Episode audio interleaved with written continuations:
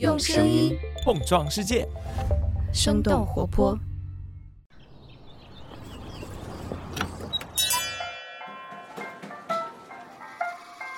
您的生动早咖啡好了，请慢用。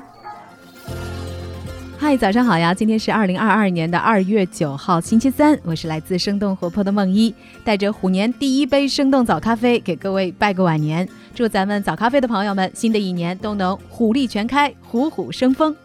我猜最近这几天，大家多多少少都会关注冬奥会。那在我们这一期早咖啡截稿的时候，中国代表团目前已经获得了三金两银的成绩，暂时位列本届冬奥会奖牌榜的第一名。其实，冬奥会不仅仅是运动员的体育竞技场，也是代表着当今世界最高水平的科技实验场。那不同于夏季奥运会，冬奥会会受环境、气候等等因素的影响更多。比如说，冬春换季的北京和张家口的大风天气，可能会对一些雪上项目产生影响。另外，再加上全球新冠疫情仍然在持续蔓延，所以说整体举办的难度是可想而知的。那在疫情控制、极致体验和可持续发展等等多重的压力之下。二零二二北京冬奥是如何运作的？其中又有哪些新科技得以应用？我们在几条商业科技动态之后，和你一起来了解。不知道刚刚过去的这个春节假期，你去电影院看电影了吗？截止到二月七号的零时，国家电影事业发展专项资金管理委员会办公室的数据显示，二零二二年春节档，也就是一月三十一号到二月六号，累计票房超过了六十亿元。这个数字呢，比去年同期少了接近十八亿，但是仍然小幅度的高于二零一九年的同期，位列中国影史春节档总票房第二。那今年春节档观影的人次呢，是同比下降了三成。根据界面的分析，观影人次的减少。首先是因为缺少爆款，比如说二零一九年的《流浪地球》首日票房就接近两亿，二零二一年的《你好，李焕英》首日票房接近三亿，而今年口碑最好的《狙击手》目前总票房还不到五千万，口碑和热度都不足以成为爆款。其次，票价也是使得一些观众望而却步的原因。灯塔专业版数据显示，二零二二年春节档的预售平均票价接近五十七元。是超过了去年四十九元的票价高呢，也是因为春节档对一整年的票房贡献是越来越重要。去年九月，春节档总票房占全年总票房的比例，从二零一三年不到百分之四，提升到了二零二一年接近百分之十七，已经成为了内地电影市场的第一大档期。下面我们来关注一下杨国福麻辣烫。上个月的二十七号，证监会国际部披露了上海杨国福企业管理股份有限公司提交的 IPO 申请材料，这就意味着杨国福正式迈向了港交所，成为了中式餐饮上市潮当中的麻辣烫第一股。麻辣烫红遍大江南北，也得益于一个不能吃辣的东北人杨国福。二十多年前，杨国福夫妇二人还是以摆摊为生的小商贩，而自从他们研发出了一种更加适合北方人的麻辣烫汤底之后，生意就变得十分的红火。此后就开启了快速扩张的模式，从北上广深到三四线的小城市，从街边巷口到各大高校的食堂，甚至到海外的很多的国家，都能够看见杨国福麻辣烫的门店。根据财新网的分析，麻辣烫的生意能够做到上市，源于它统一的加盟和运营模式，以及低廉的成本和巨大的市场空间。而这样的模式在拉面馆和火锅等等容易大规模复制的餐饮赛道也是同样适用的。比如说，在春节前夕准备赴境外上市的和府捞面，以及提交了港股 IPO 招股书的快餐连锁品牌乡村鸡等。下面我们来关注一下英伟达收购 ARM 的最新进展。美国当地时间二月七号，美国芯片巨头英伟达和日本软银集团正式宣布终止此前有关英国芯片设计公司 ARM 的收购交易，ARM 将开始为 IPO 做准备。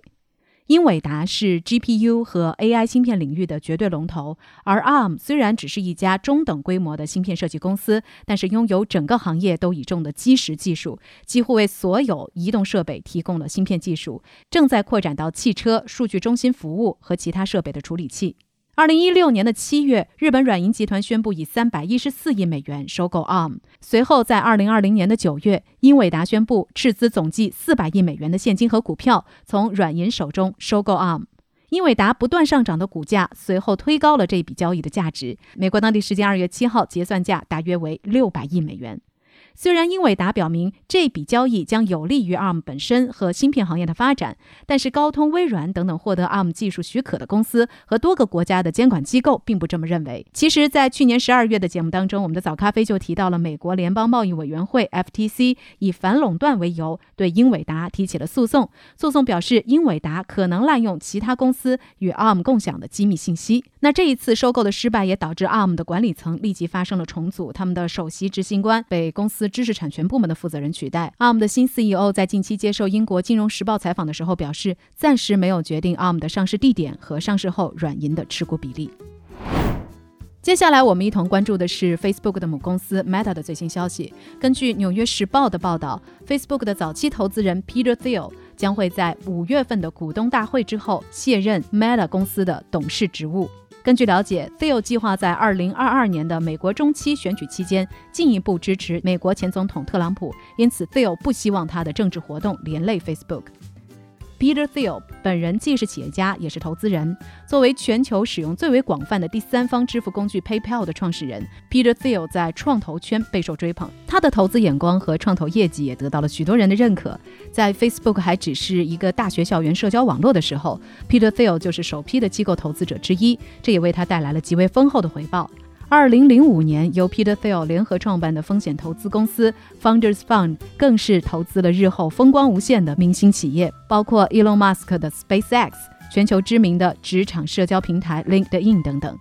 扎克伯格在一份声明当中表示：“Peter Thiel 在我们董事会服务了近二十年，我们知道终有一天他会把时间用在其他兴趣上。”根据财新的分析，Peter Thiel 与扎克伯格之间的密切关系是企业界最为毁誉参半的投资者与 CEO 关系之一，而 Peter Thiel 的离职也将标志着这个伙伴关系的终结。下面要和你一起来关注一下北京冬奥会了。在走入今天的清解读之前，给大家简单介绍一下我们早咖啡为大家特制的一个。冬奥期间的小环节，从今天开始一直到二月十八号，我们每期节目呢都会为你准备一杯有趣有料的冬奥冷萃。这个环节呢，每期大约是两分钟左右的时间。我们早咖啡小组的成员泽林每次都会为你介绍一个和冬奥会项目相关的冷知识，比如说今天要提到的这个项目，就是冬奥会赛场上唯一一项。不需要会滑冰就可以参加的冰上项目——冰壶。欢迎你走进今天的冬奥冷萃时间，之后将是我们的精解读：二零二二北京冬奥会上的新科技。大家好，我是早咖啡的泽林。北京冬奥会已经开赛一周了，从开幕式前的二月二号一直到闭幕式的二月二十号，每天都有冰壶项目的比赛。中国混双组合凌志和范苏媛通过加赛局以七比六击败瑞士队，取得冬奥会中国代表团冰壶项目的首胜。冰壶相关的赛事话题也霸占了当天的微博热搜榜。冰壶最早起源于16世纪的苏格兰，早期的比赛是在冰冻的池塘和湖面上进行的。冰壶是一九二四年首届冬奥会的竞赛项目，但是之后的几十年，冰壶一直是作为展示运动出现在冬奥赛场的。直到1998年长野冬奥会，冰壶重回冬奥会正式竞赛项目当中。我们在电视里看到的奥运选手所使用的冰壶。是由两种不同的苏格兰天然花岗岩制成的，而且只在苏格兰的埃尔萨克雷岛可以开采到。开采之后，使用钻石才能磨出最终的形状。这种石材吸水性特别弱，能防止水在凝固和融化时对石头造成侵蚀，因此冰壶的价格也是比较昂贵的。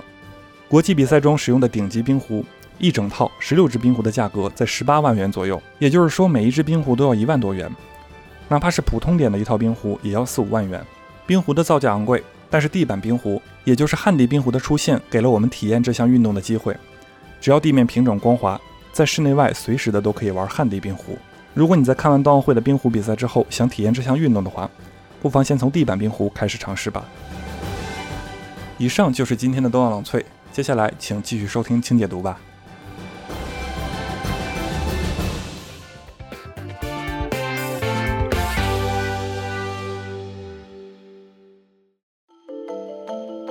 欢迎继续关注早咖啡的清解读。北京冬季奥运会正在如火如荼的进行，奥运会不仅仅是关于体育的，它也是主办国实力的展示。今年的冬季奥运会也不例外。为了办好这届奥运会，北京冬奥组委会提出了“科技冬奥”的愿景，从健康追踪技术到更先进的互联网基础设施，甚至是一种让冰面保持恒温的新方法。这些创新科技不仅仅为这届北京冬奥会提供动力，而且也有希望在奥运会结束之后很长的时间内持续的来改变人们的生活。我们将会分别从疫情防控技术。节能环保以及智能化的设备设施这三个方面来看一看这届的北京冬奥会上都应用了哪些新科技手段。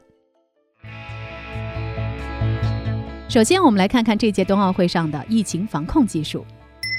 近几个月来，世界各地的运动员和体育官员们一直都在疲惫不安当中来观望着北京冬奥会。现在与高度传染性的奥密克戎变异株相关的全球病例激增，也让人们有理由感到紧张。那除了采取闭环管理措施来降低疫情爆发风险之外，这一届的冬奥会还有一些新的技术手段，成为了防疫保障的利器。比如说，在多个奥运场馆布置的生物气溶胶新冠病毒核酸检测系统。这套系统呢，可以对空气进行病毒监测预警和快速检测，它的灵敏度可以达到常规方法的十倍。根据了解，这套系统呢是清华大学、北京大学和中国医学科学院病原生物学研究所等机构联合研制而成的，由便携式生物气溶胶采集器和自动化全集成高灵敏病毒核酸检测系统两个部分组成。那其中，便携式生物气溶胶采集器采用的是大容量旋风式生物气溶胶浓缩技术，流量可以达到每分钟四百升，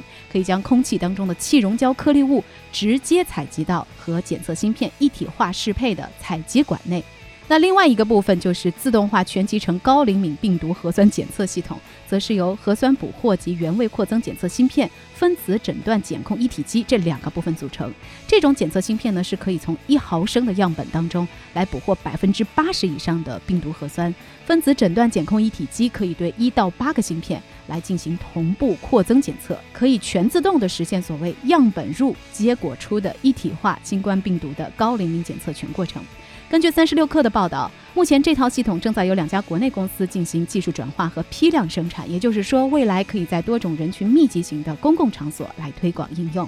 另外值得一提的是，应用于这一届北京冬奥会上的测温创可贴，它的学名叫做可穿戴式体温计和疫情防控千里眼系统。使用者呢，只需要把它贴在手腕上，再用手机下载一款对应的应用程序，并且进行绑定。那这一块测温创可贴呢，就会展开它二十四小时无间断的工作。你的体温数据变化呢，也会清晰地展现在手机页面当中。它的测量精准度可以达到零点零五度。除了可以实现自动测量，它还具有自动上报后台的功能。也就是说，一旦佩戴者的体温出现了异常，远端的检测人员就会收到预警。根据了解，可穿戴式体温计将会在之后举办其他大型活动的时候，为无接触体温监测来提供技术支撑。下面再来关注一下本届冬奥会赛场上所使用的绿色环保科技。根据《每日经济新闻》的介绍。冬奥会和夏季奥运会不太一样，因为百分之七十以上的赛事都是在山地，不管是张家口的崇礼还是延庆的海坨山，山上的温度呢都是低于零下二十度的。在这种温度下，基本上没有一辆电动汽车能够爬得上去。那相比而言，氢能车具有效率高、续航长、低温启动、冲清速度快等等诸多的优势，几乎是为冬奥会的场景来量身定制的。为了实现碳中和的目标，北京冬奥组委在稍早前发布《北京冬奥会低碳管理报告》，表示将会按照平原用电、山地用氢的原则，在各个赛区来推动电动汽车、氢燃料电池汽车。所以，现在的北京冬奥会正在运营一千多辆的氢燃料电池车，三十多个加氢站。而此时此刻的延庆赛区和张家口赛区，已经有七百多辆氢燃料大巴车正在投入使用了。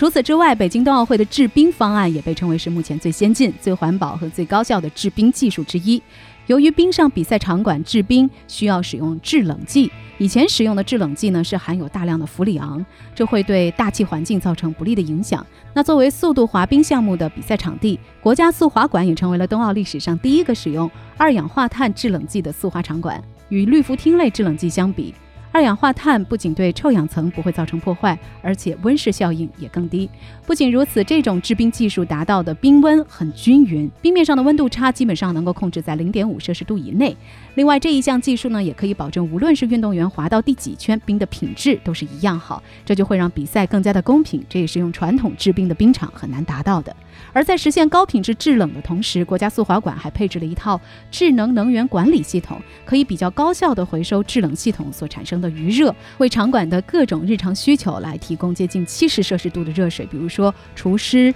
浇冰和融冰等等。最后呢，我们再来看一下那些在社交媒体上已经走红的冬奥智能设施。就在冬奥会开幕的前几天。美国雪橇运动员萨莫布里切就把北京冬奥村的智能床捧上了热搜。在视频上，他拿着床用遥控器，一边操作一边介绍这个可以升降的床垫。然后画面一转，床就变成了所谓的零重力状态了。根据三十六氪的报道，这款智能床呢是由一家来自嘉兴的供应商提供的。整个冬奥村有六千张这样的智能床，并且在冬奥村主媒体中心还有二十张睡眠休息舱给各国的新闻记者来使用。从智能床的功能上来看，美国运动员萨莫布里切所提到的 Zero G Mode，也就是零压力模式呢，是可以通过遥控器将头脚部抬升到特定的角度，使运动员的心脏和膝盖是处于同一水平。这样的话呢，就能够均衡的分散身体压力，可以有效的帮助运动员进行睡前的放松。另外，这款智能床呢还配备了传感器，可以准确的捕捉一个人的身体特征数据，包括你的心率、你的呼吸，甚至它还可以创建一份健康报告，来帮助教练员跟踪运动员的身体状况。那除了这一款在 TikTok 上走红的智能床之外，这届冬奥会媒体中心的无人餐厅也备受关注。在这个面积大约是三千六百八十平米的特殊餐厅里，从菜肴的制作再到配送上桌，